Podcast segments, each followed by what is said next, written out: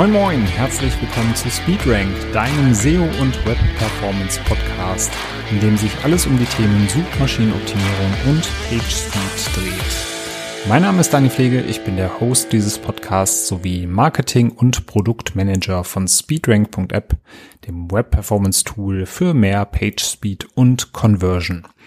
Und in der heutigen Folge habe ich einen Gast, beziehungsweise ich war zu Gast bei Janis Schmidt. Janis arbeitet beim Performance Marketing Institut in Köln und er war auf dem Messenger Marketing Day als Speaker unterwegs. Der Messenger Marketing Day, wer es nicht kennt, äh, das ist jetzt eine Veranstaltung, ich glaube zum zweiten Mal in diesem Jahr. Ein paar Tage vor dem SEO Day hier in Köln. Da dreht sich, wie der Name schon sagt, alles um das Messenger Marketing. Wir waren da dieses Jahr auch zu Gast und äh, sind da erstmal vollkommen offen hingegangen, einfach mal schauen, was das Thema so bereithält. Es war auf jeden Fall eine sehr, sehr coole und überraschende Veranstaltung. Äh, Gerade die Zahlen, die da aufgerufen wurden, was äh, Engagement äh, und Öffnungsraten anging, jenseits von dem, was wir uns da vorgestellt haben. Und deswegen haben wir für uns entschieden, auch mal gründlicher in das Thema reinzugucken.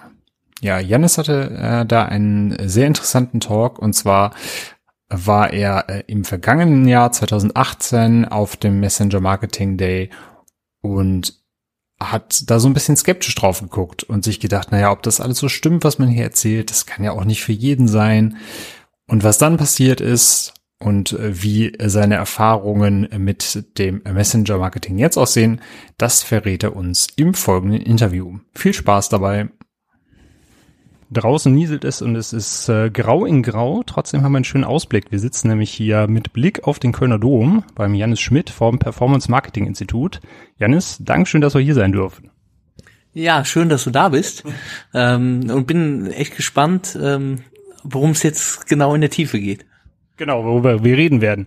Ähm, ich habe dich auf dem äh, Messenger Marketing Day gesehen, 2019 hier in Köln. Ich glaube, das war die zweite Veranstaltung, soweit ich weiß. Da hast du über ein sehr interessantes Thema gesprochen, nämlich wie du skeptisch an das Thema rangegangen bist und im Endeffekt aber dann trotzdem mal gesagt hast, ich probiere das Thema Messenger Marketing bei uns aus. Darüber wollen wir heute so ein bisschen reden. Vielleicht kannst du erstmal erzählen, äh, wie ihr beim Performance Marketing Institut generell arbeitet, also was so euer, euer Steckenpferd ist, damit wir schon mal wissen, äh, woher ihr eigentlich kommt, bevor ihr so auf das Thema Messenger Marketing auch gegangen seid, das getestet habt. Also wir kommen ganz ursprünglich vom E-Mail-Marketing. Ähm, wir haben äh, auch einen Vertrieb für ein E-Mail-Marketing-System aufgebaut und haben dann auch in der Agentur unseren Fokus erstmal auf das Thema E-Mail-Marketing, Marketing-Automatisierung so im B2B-Umfeld aufgebaut. Das hat sich ein Stück weit erweitert, weil ich ursprünglich aus dem Vertrieb komme und äh, wir jetzt ganzheitliche Strategien ansetzen, also Marketing und Vertrieb, also wir haben auch Telefonvertrieb mittlerweile ähm, und ähm, machen im, im Marketing so die Kombination aus den klassischen und Online-Marketing, so was man so im B2B-Umfeld äh, vernünftig einsetzen kann. Man kann auch nicht alles einsetzen. Und ähm, das Thema Messenger-Marketing hatten wir eigentlich nie so im Fokus, weil wir kommen ursprünglich, wie gesagt, aus dem E-Mail-Marketing und ähm, das hat sich aber dann geändert. Ähm, das hat sich eigentlich geändert an, auf dem letzten, also 2018, der Messenger Marketing Konferenz. Da bin ich das erste Mal gewesen.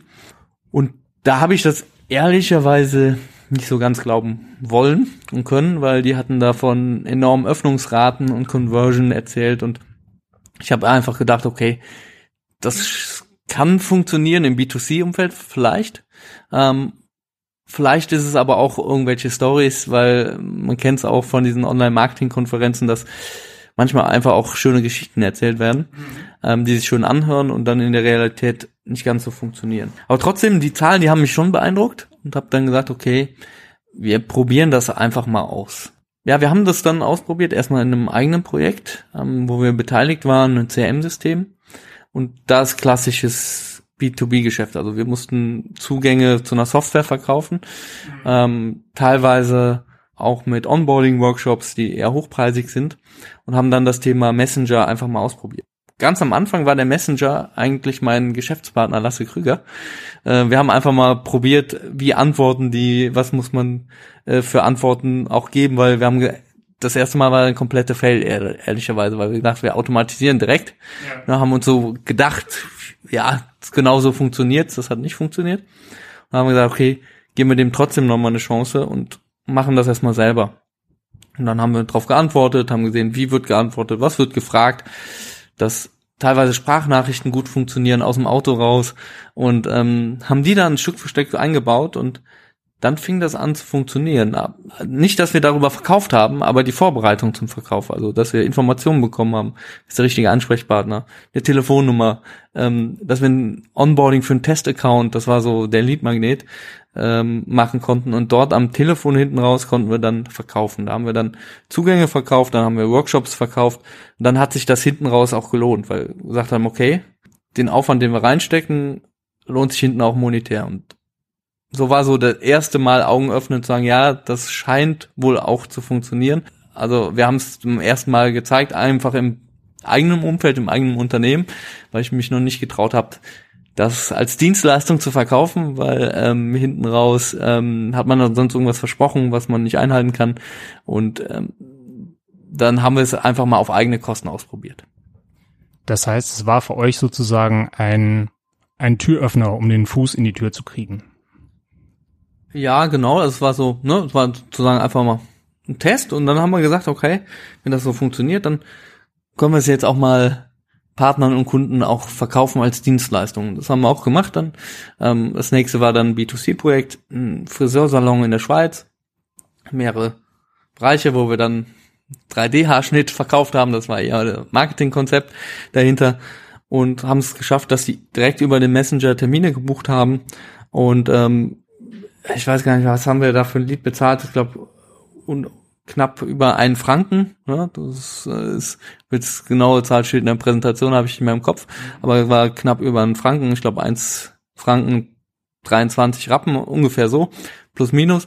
Ähm, aber der Friseur hat halt mindestens 100 ähm, Franken für einen Friseurhaarschnitt, äh, für diesen 3D-Haarschnitt genommen und dann eben noch seine Produkte rumherum verkauft, hat sich das schon gelohnt. Ne? Natürlich hat nicht jeder einen Termin gemacht, aber wir mussten teilweise den Chatbot auch wieder abstellen, weil die Kalender voll waren und es bucht halt keiner einen Friseurtermin, der erst drei Wochen im Voraus geht. Wenn ich jetzt das Problem habe, gerade wenn ich auf Facebook und Instagram darauf aufmerksam geworden bin und sage, hey, cool, das will ich ausprobieren.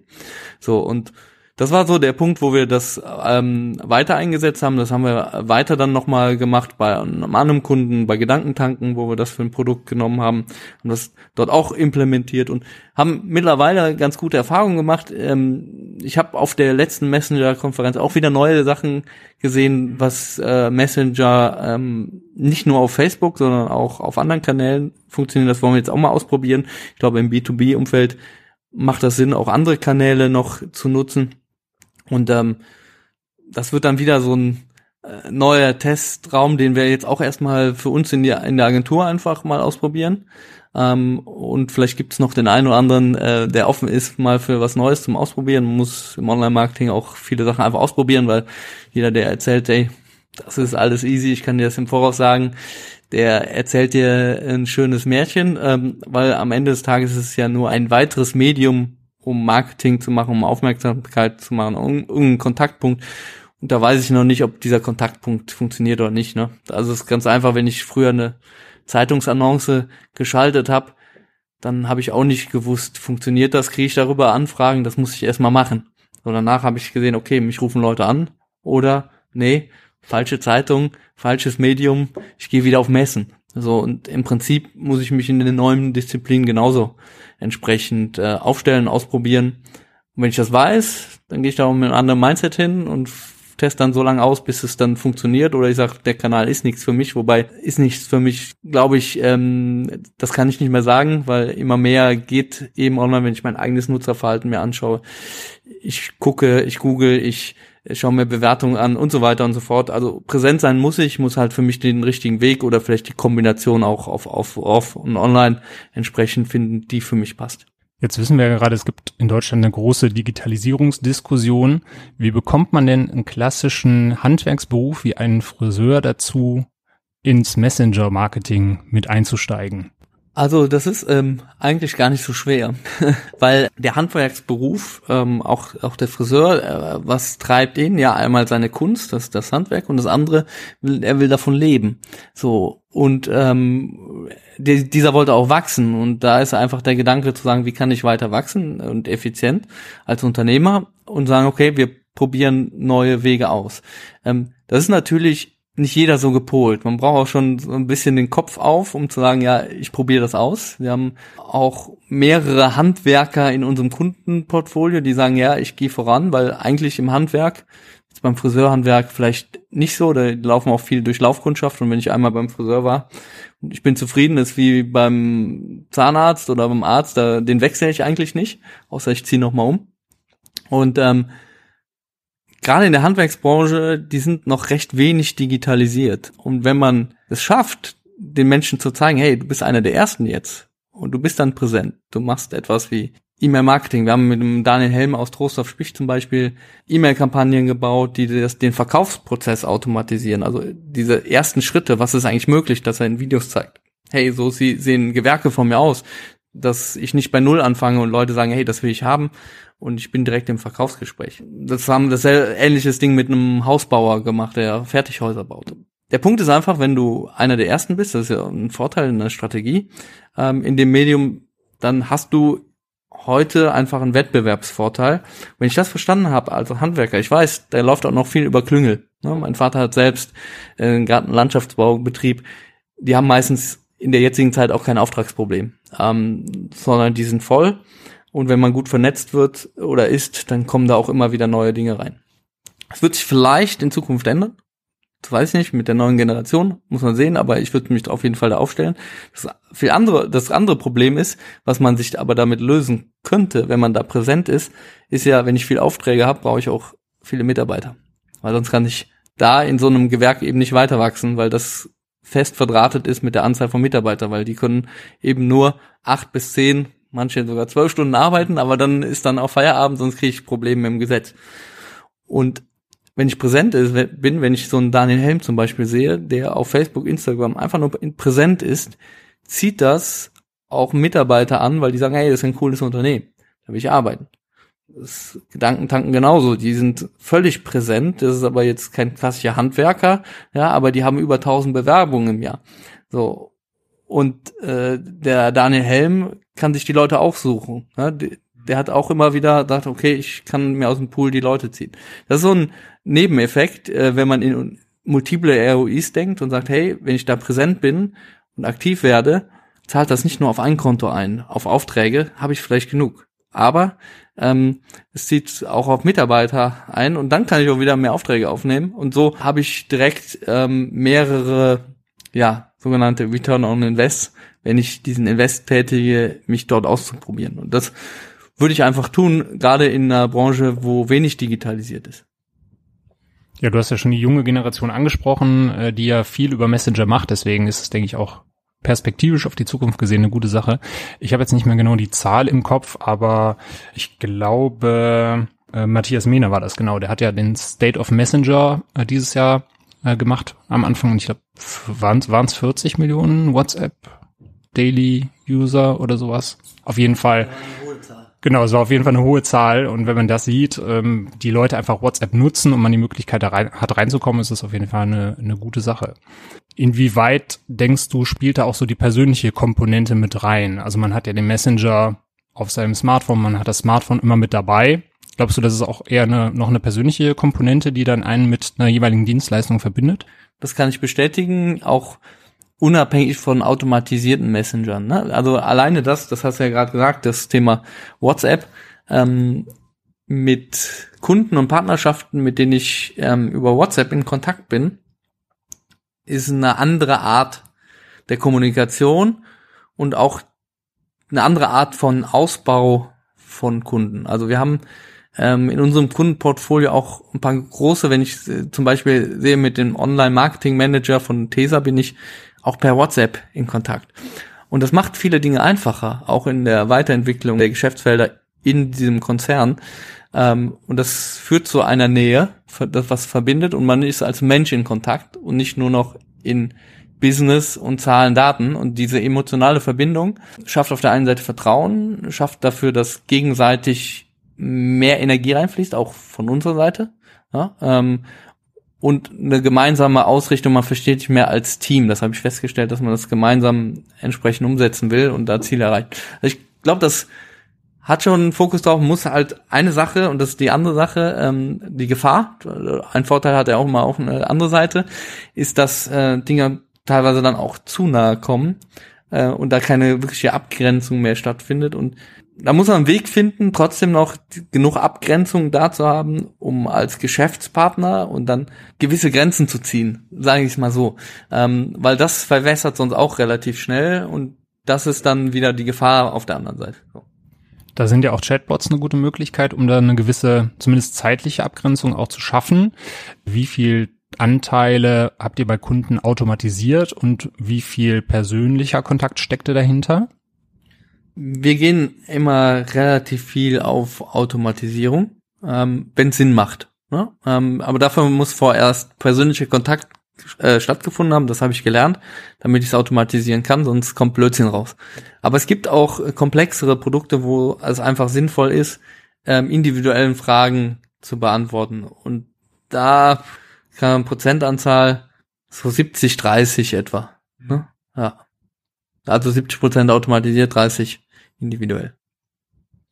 Jetzt haben ja auch die großen Firmen wie Facebook und Apple mitgekriegt, dass die Messenger gut genutzt werden und auch für andere Sachen genutzt werden als im privaten Austausch und wollen jetzt auch natürlich äh, verständlich so ein Stückchen vom Kuchen abhaben.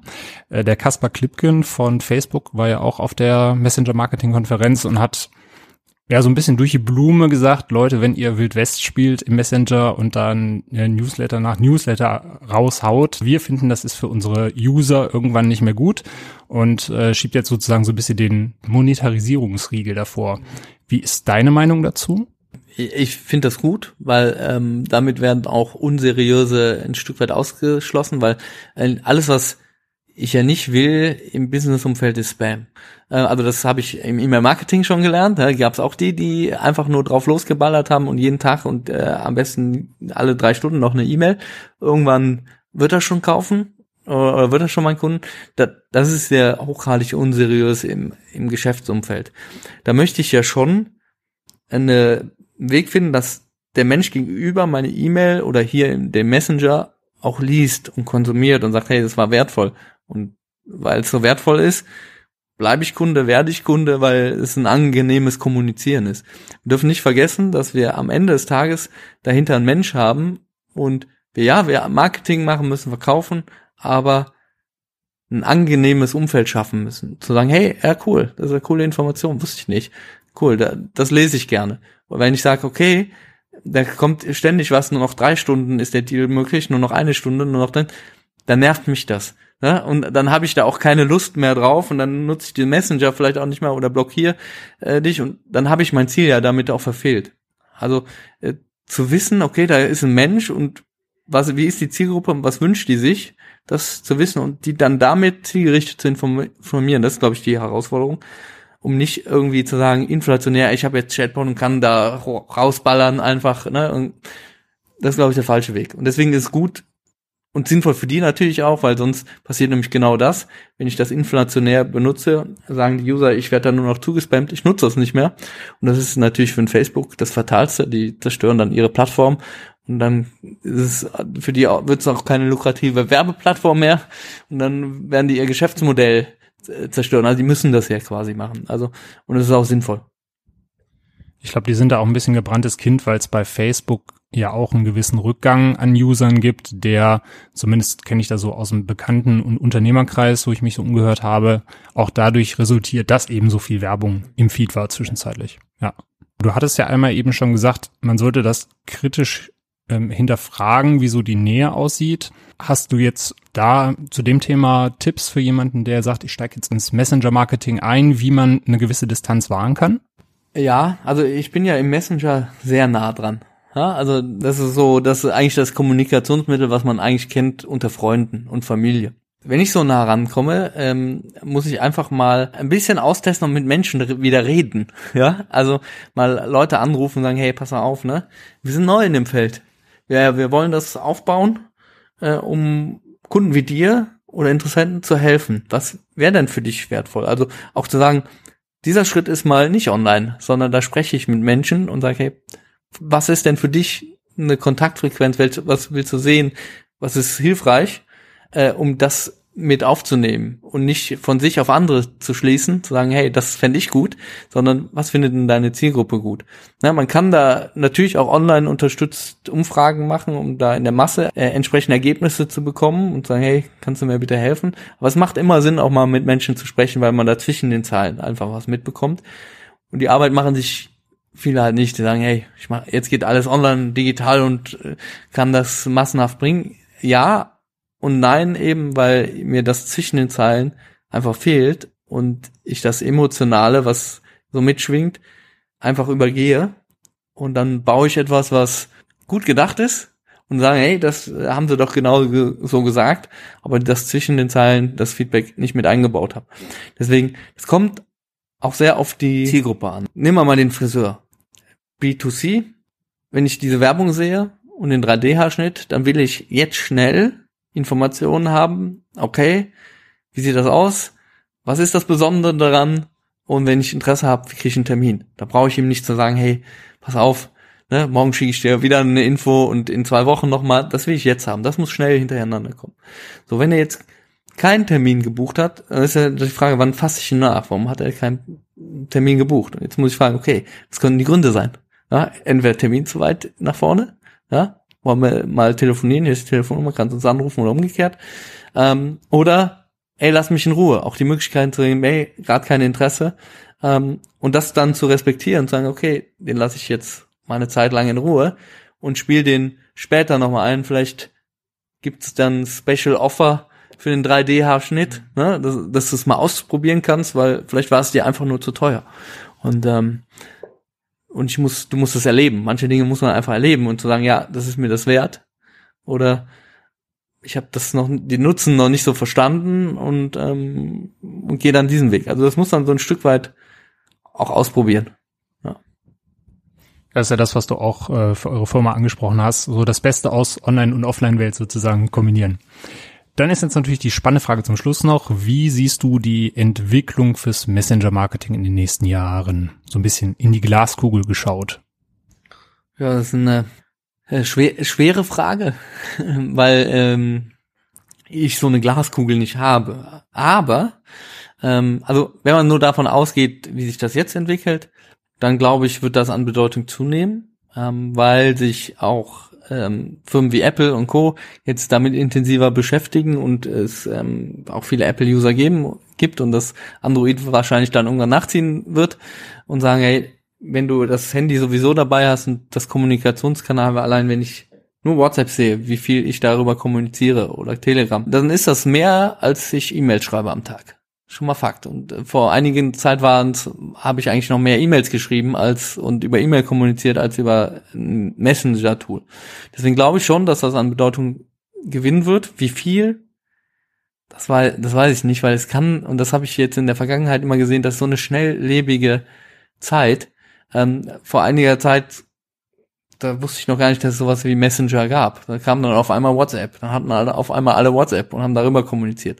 Vielleicht gibt's in einem halben Jahr schon wieder was Neues und alle ziehen dahin. Deswegen, wenn wir davon ausgehen, dass es so ist wie heute und die Entwicklung drin, weil glaube ich, dass das zunimmt, ähm, weil es auch schneller und bequemer ist als E-Mail, ne? auch mit Sprachnachrichten und Co. und so. Das ist einfach entspannt.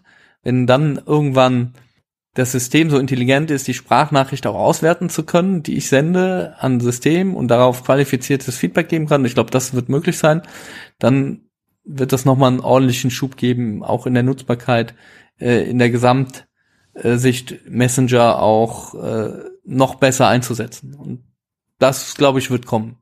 Ja, ich bin auch gespannt, wie viel man sich dann äh, vom WeChat zum Beispiel noch abguckt. Da gab es ja auch einen Talk zu, das waren ja Wahnsinnszahlen. Ich glaube, eine Milliarde Zahlungen über die App pro Tag.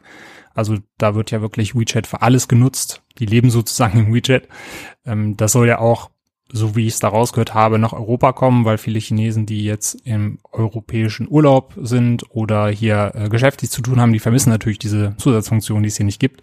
Von daher bin ich mal gespannt, wie dieser Markteintritt das Ganze auch so ein bisschen umkrempeln wird. Oder ob der Europäer sagt, ach nö, den Quatsch brauchen wir nicht, ich bleib hier bei PayPal und äh, Apple Pay. Ja, dann würde ich sagen, äh, Janis, vielen Dank für deine Zeit und äh, hat mich sehr gefreut. Ja, vielen Dank. Mich auch.